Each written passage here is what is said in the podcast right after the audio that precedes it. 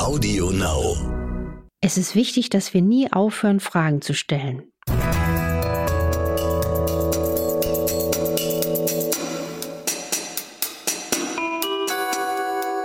Dr. Anne Fleck, Gesundheit und Ernährung mit Brigitte Leben.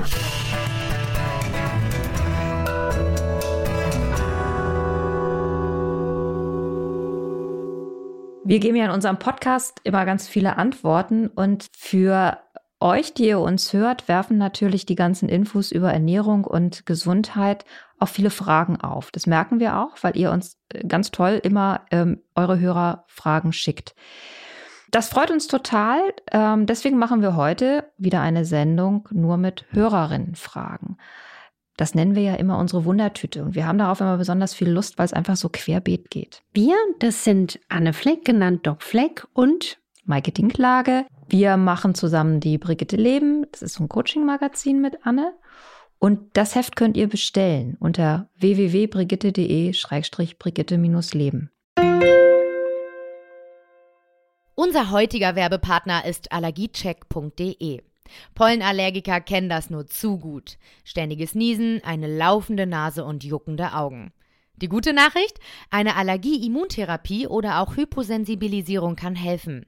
Sie behandelt die Ursachen einer Allergie und das mit nur einer Tablette am Tag. Es ist keine Spritze beim Arzt notwendig. Und nach dem Start einer Behandlung sind die Beschwerden bereits in der kommenden Pollensaison spürbar geringer geworden. Weitere Informationen finden Sie unter www.allergiecheck.de. Anne, ganz viele Fragen habe ich bekommen oder haben wir bekommen zum Thema Fasten. Wie mache ich das jetzt eigentlich richtig? Also die Bereitschaft zum Intervallfasten ist groß, aber es wirft halt auch wirklich Fragen auf. Eine Hörerin hat uns gefragt, mit was breche ich eigentlich das Fasten? Also was darf ich essen innerhalb dieser Stunden, wo ich Intervall faste?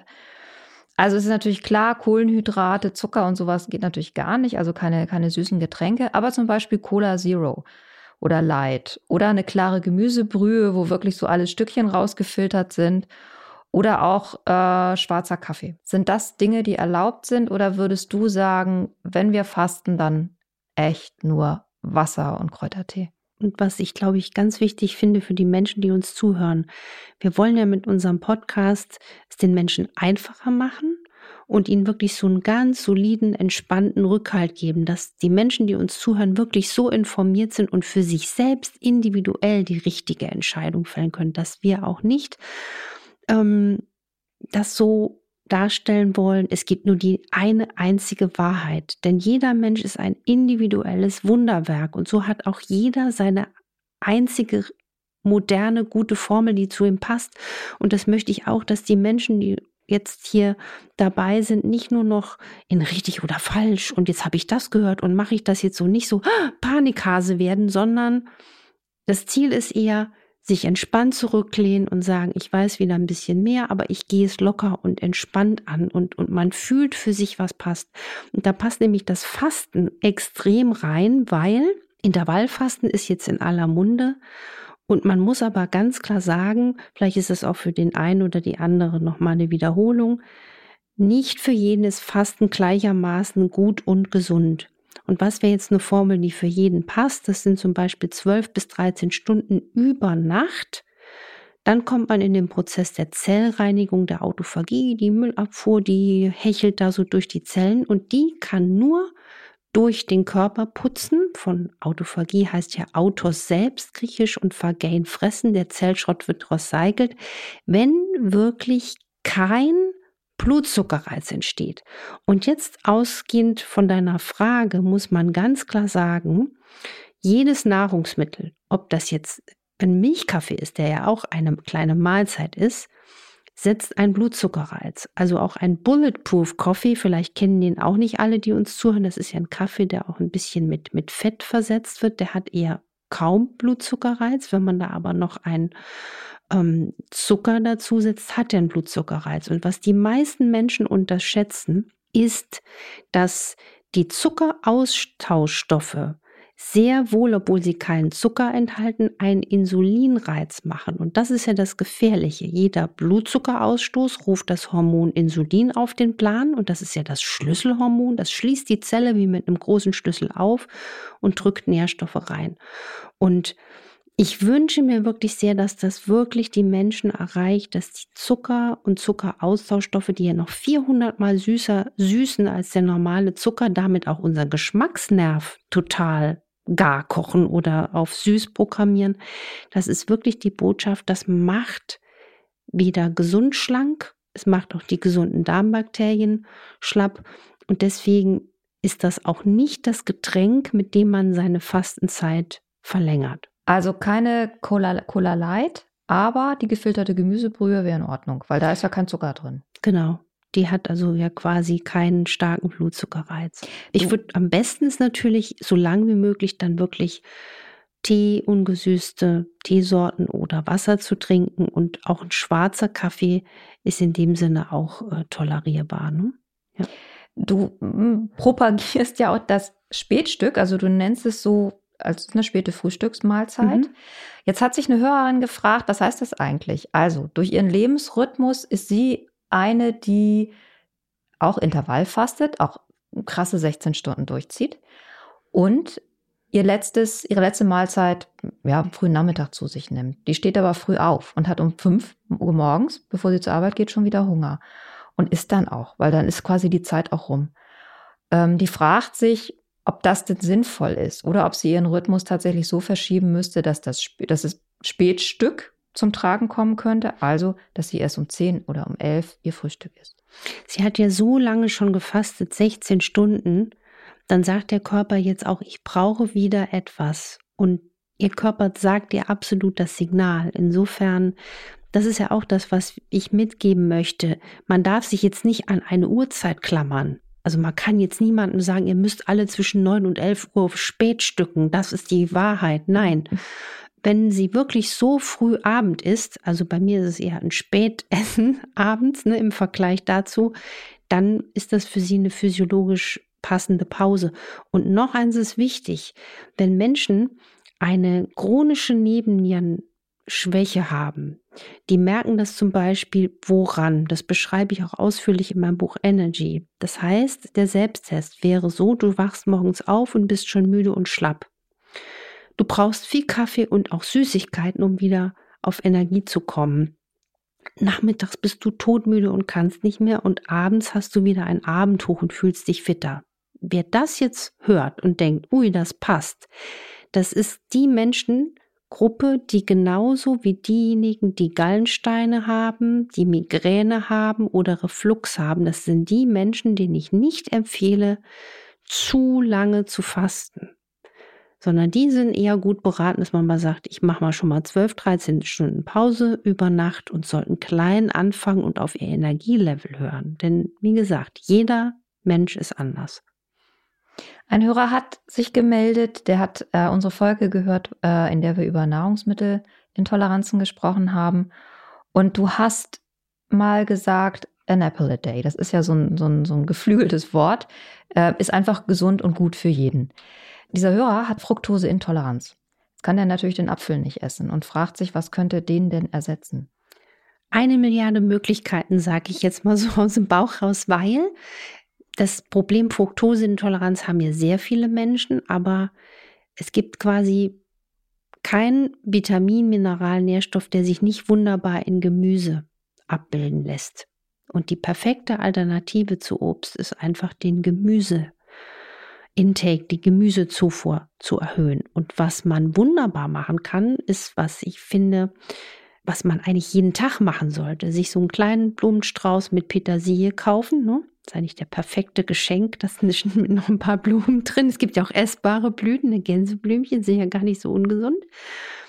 Und zum Beispiel hat die Petersilie vergleichbar mit dem Apfel ein Füllhorn zu bieten an allen Vitaminen, Mineralstoffen. Das geht von Vitamin A, die B-Gruppe, C-Gruppe, ähm, viel Magnesium, Kalium, Phosphor, Eisen. Also die perfekte Alternative wäre, sich möglichst den Teller, jedes Gericht was passt natürlich, mit zum Beispiel Petersilie aufzupeppen. Wie viel Petersilie sollte man dann eigentlich essen? Also du hast es schon mal empfohlen. Ich habe mir daraufhin, kaufe mir regelmäßig diese Sträuße und sitze dann da und finde halt dann ist auch irgendwann etwas ermüdend, irre viel Petersilie zu essen, weil man kann sich ja immer nur so drauf tun auf Essen. Es gibt ja kein Petersiliengericht. Nee, also man muss ja, es soll ja auch immer abwechselnd sein. Ne? Also jetzt nicht ja jeden Tag muss ich einen Strauß Petersilie knappen. In, Im Hasenzeitalter sind wir noch nicht gelandet. Wer weiß, wo die Reise hingeht. Nein, aber ähm, ich mache das so zwei, dreimal die Woche und, und mache mir das dann über ein Gericht. Genauso gibt es ja mal einen Tag, wo ich ba Basilikumbäumchen äh, quasi klein häcksle oder ähm, Koriander. Und zum Beispiel Petersilie eignet sich auch wunderbar in grüne Smoothies quasi verschwinden zu lassen wenn da noch ein bisschen Blattspinat dazu kommt, eine Banane, eine Birne, vielleicht für die Menschen, die Äpfel vertragen, noch ein kleines Stück Apfel, dann verschwindet die Petersilie und das ist einfach eine Delikatesse, auch für die gesund und schlank machenden Darmbakterien. Eine Hörerin liest in letzter Zeit so viel über das Thema Lektine oder hört viel davon und sagt, ähm, dass die ja offenbar auch erhebliche Probleme bereiten können. Also Lektine, das ist dieser Stoff an der Außenhaut von Getreide und Gemüse, was wir also zwangsläufig zu uns nehmen, wenn wir das essen. Das kann so zu Sodbrennen führen, Blähungen. Hm, ist das eine vernachlässigte, vernachlässigte Nahrungsmittelintoleranz? Also müssen wir mehr darauf achten, ob wir Lektine vertragen? Ist das ein Thema? Es ist ein Thema, aber das ist schon ein sehr, sehr feinstoffliches Thema. Generell muss man sagen, sollte man sich begeistern lassen, ein bisschen mehr Gemüse, Salat zu essen. Wenn ich jetzt schon anfange, den Menschen die Angst vor Lektin zu machen, dann wird es schwierig. Aber auf der anderen Seite ist das ein Appell, in seinen eigenen Körper zu hören. Ne? Also zum Beispiel manche vertragen einfach Hülsenfrüchte nicht so gut. Man sollte die dann auch möglichst lange auch einweichen. Das hat auch alles seinen Sinn, was die Oma früher gemacht hat. Und das ist zum Beispiel ein Beispiel. Und Getreide muss man auch sagen, ist ja auch ein sehr junges Lebensmittel in unserer quasi Menschheitsgeschichte. Erst ne, wenige tausende Jahre, genauso wie Milch, zehntausend Jahre. Und Getreide ist wirklich zwar Gott sei Dank ein Lebensmittel, was uns hilft, den Hunger in der Welt zu bekämpfen. Dafür bin ich wahnsinnig dankbar. Aber auf der anderen Seite ist Getreide für viele nicht optimal verträglich. Also lange Rede, langer Sinn. Individuelle Verträglichkeit spielt eine Rolle und ich habe auch Patienten in der Praxis, wo ich dann schon schaue, könnten die ein Problem mit Lektin haben und gebe dann da schon auch gezielte Tipps. Aber das ist quasi eher Oberstufe als ähm, Grundschule. Der Frühling kommt, das spiegelt sich auch in euren Fragen. Ähm, da gibt es nämlich immer mehr Fragen zum Thema Allergien und Heuschnupfen. Eine Hörerin äh, hat uns geschrieben von einem neuen Präparat auf dem Markt, das beinhaltet Molkenprotein und ist aus Rohmilch gemacht und das soll man zur Desensibilisierung bei Heuschnupfen nehmen können. Und das Argument oder was da plausibel ist, ist ja eigentlich früher auf den Bauernhöfen haben die Leute weniger Heuschnupfen gehabt und hatten viel mehr Kontakt mit diesen Molkenproteinen. Glaubst du, dass da was dran ist? Also ist das, ähm, ist das eine gute Art und Weise, einem Heuschnupfen entgegenzuwirken? Also da gibt es jetzt meines Wissens noch nicht so breite Studien zu, was man eigentlich sagen muss, dass Milch jeder Art auch Milcheiweiß hat. Das kann auch aus Kuh, Schaf, Ziege sein und dass das Milcheiweiß sogar eher eine immunologisch reizende ähm, Rolle spielt. Insofern wäre das mal zu beobachten. Also du meinst einfach mal ausprobieren und gucken, wie man darauf reagiert. Richtig, aber das Molkenprotein ist einfach eher kritisch zu sehen im Punkto Allergien. Nicht nur speziell bezogen auf Heuschnupfen, sondern ganz generell, generell weil es immunologischen Reiz hat. Hast du denn einen Tipp für Leute, die jetzt gerade stark unter Heuschnupfen leiden, was sie tun können? Also, was ich aus der Erfahrung, aus der Praxis weiß, dass sehr viele Menschen profitieren, wenn sie vor Beginn der Heuschnupfensaison eine auch Akupunkturbehandlung machen. Also da habe ich Patienten erlebt, die mit einer Akupunktur, die ich dann im Januar, Februar gemacht hatte, wirklich eine ganze Saison keine Probleme hatten. Das hat mich selber tief beeindruckt, was auch da Akupunktur wiederum kann. Ernährungsinterventionell bekommen meine Allergiker den Rat, möglichst auf Milchunverträglichkeit zu achten und vor allen Dingen keine Zusatzstoffe und Süßstoffe Das ist ein wirkliches ähm, wichtige Botschaft. Und zum, zur Mastzellstabilisierung Allergien oder allergische Symptome ne, wie Schnupfen, Augenjucken etc. Niesen sind ja auch bedingt durch eine, eine Aktivität der Mastzelle. Das sind bestimmte Immunzellen und die lassen sich gut stabilisieren, auch durch Vitamin C als Nahrungsergänzung. Also da empfehle ich auch, das reichlich einzusetzen.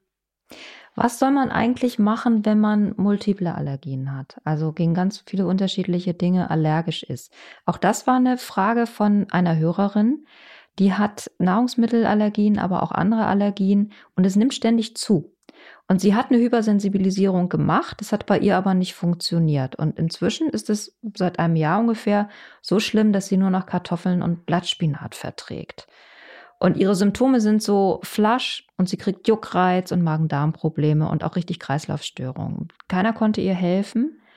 Was würdest du sagen, was kann man tun, wenn man an so vielen unterschiedlichen Allergien leidet? Muss man die getrennt angehen oder gibt es was, was das klammert? Hast du da einen Tipp? Hm, ich glaube, da muss man ganz ursächlich rangehen. Das ist ja ein ganz, ganz schwerer Fall. Und was mir als erstes dazu einfällt, sind zweierlei.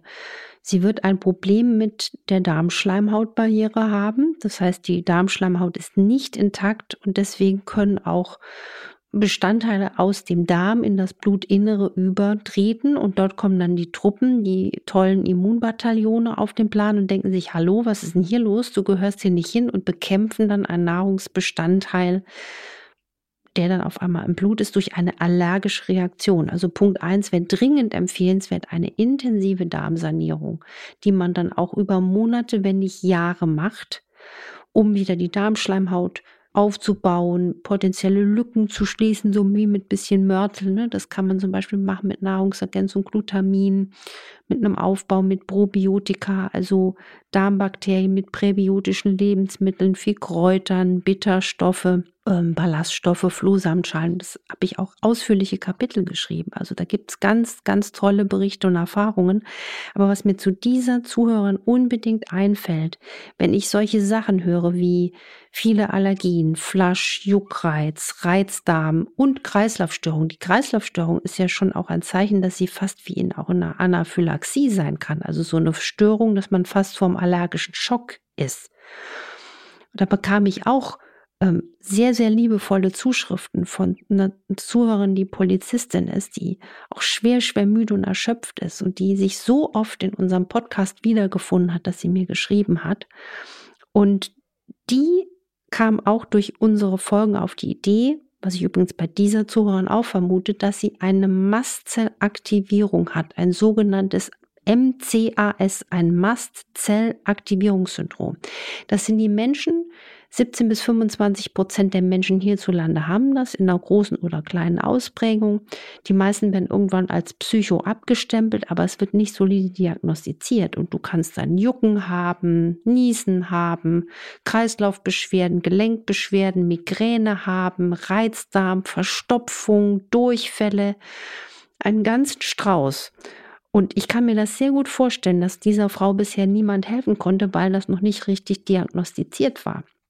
Das heißt, ich würde in so einem Fall dringend empfehlen, neben dem Darmaufbau mal zu gucken, was ist denn das zugrunde liegende Problem. Und in so einem Fall macht man eine gezielte Blutuntersuchung. Ja, da gibt es bestimmte Blutwerte wie Tryptase und andere Werte wie Histaminabbau. Histamin ist so ein Botenstoff in den Mastzellen, der diese ganzen allergischen Aufruhre macht im, im Sammelurin. Und wenn man dann mal endlich eine Diagnose hat, dann könnte man für diese Zuhörer sagen, pass bitte auf, guck, dass du histaminarm isst, damit diese ganze allergische Kaskade rauskommt.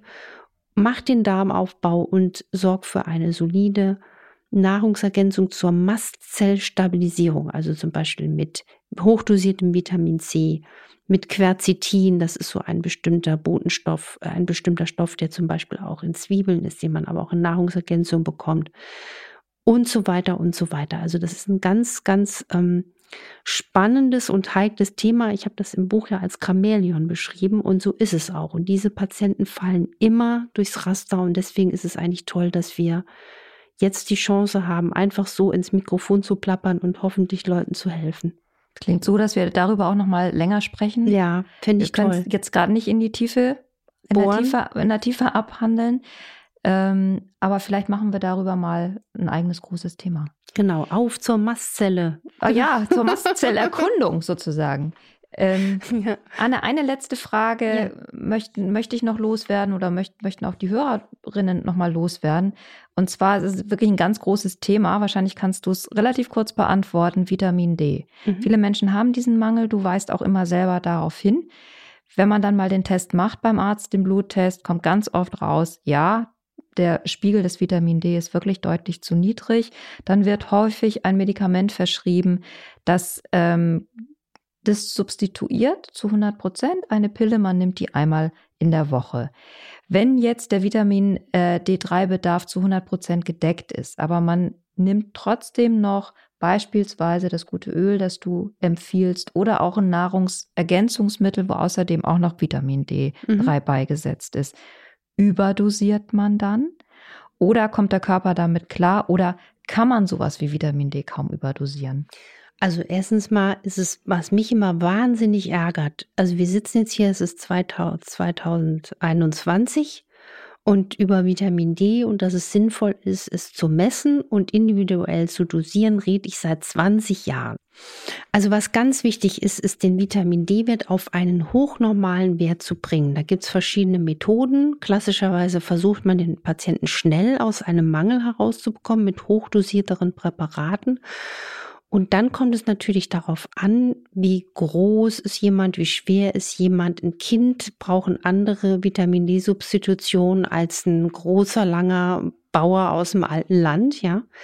Und man sagt, dass so in der Regel dauerhaft dann Dosierungen 2.000, 3.000 Einheiten pro Tag absolut sicher sind. Also für Schwangere empfehlen sich sogar 5.000, 6.000 Einheiten pro Tag. Und man kann Vitamin D überdosieren, wie man theoretisch alles in der Welt überdosieren kann. Aber es ist mir noch nicht untergekommen, dass Menschen in einer kritischen Überdosierung sind. ne? Und das ist einfach auch die Botschaft. Erfahrungsgemäß ist es so, dass es klug ist, auch jeden Tag eher eine geringere Menge Vitamin D zu geben, als jetzt einmal die Woche sehr hoch dosiert. Das kann man machen, um sich aufzusättigen mit solchen Präparaten, arbeiten und langfristig dann lieber mit kleineren Dosen, aber regelmäßig, weil dann auch die Vitamin D-Rezeptoren an der Zelle nicht so abgestumpft werden. Wir haben natürlich noch viel mehr Fragen, aber wir schaffen jetzt einfach nicht mehr. Bei uns geht keine Frage unter. Wir versuchen alle zu beantworten. Manchmal bauen, sie, bauen wir sie auch einfach thematisch in eine Sendung ein. Aber wir machen bald wieder eine komplette Fragenfolge. Was ich mir wünschen würde. Und was ich mir wünschen würde, dass niemals die Fragen ausgehen und dass wir alle immer wach bleiben und selbst immer wieder hinterfragen, denn das ist auch gute Wissenschaft. Wenn ihr Fragen habt, schickt sie bitte an infoline.brigitte.de. Ihr könnt uns abonnieren auf Audio Now und allen anderen Plattformen und ihr könnt uns bewerten auf iTunes. Nächste Woche sprechen wir über die spannende Frage, wie man sich gesund ernährt und dabei entspannt bleibt. Also, ne, das Frage, wie man dieser Perfektionismusfalle entkommt, die ja manchmal entsteht, wenn man sich sehr viel mit Gesundheit und Ernährung beschäftigt. Wir freuen uns auf euch. Tschüss. Tschüss und macht was draus.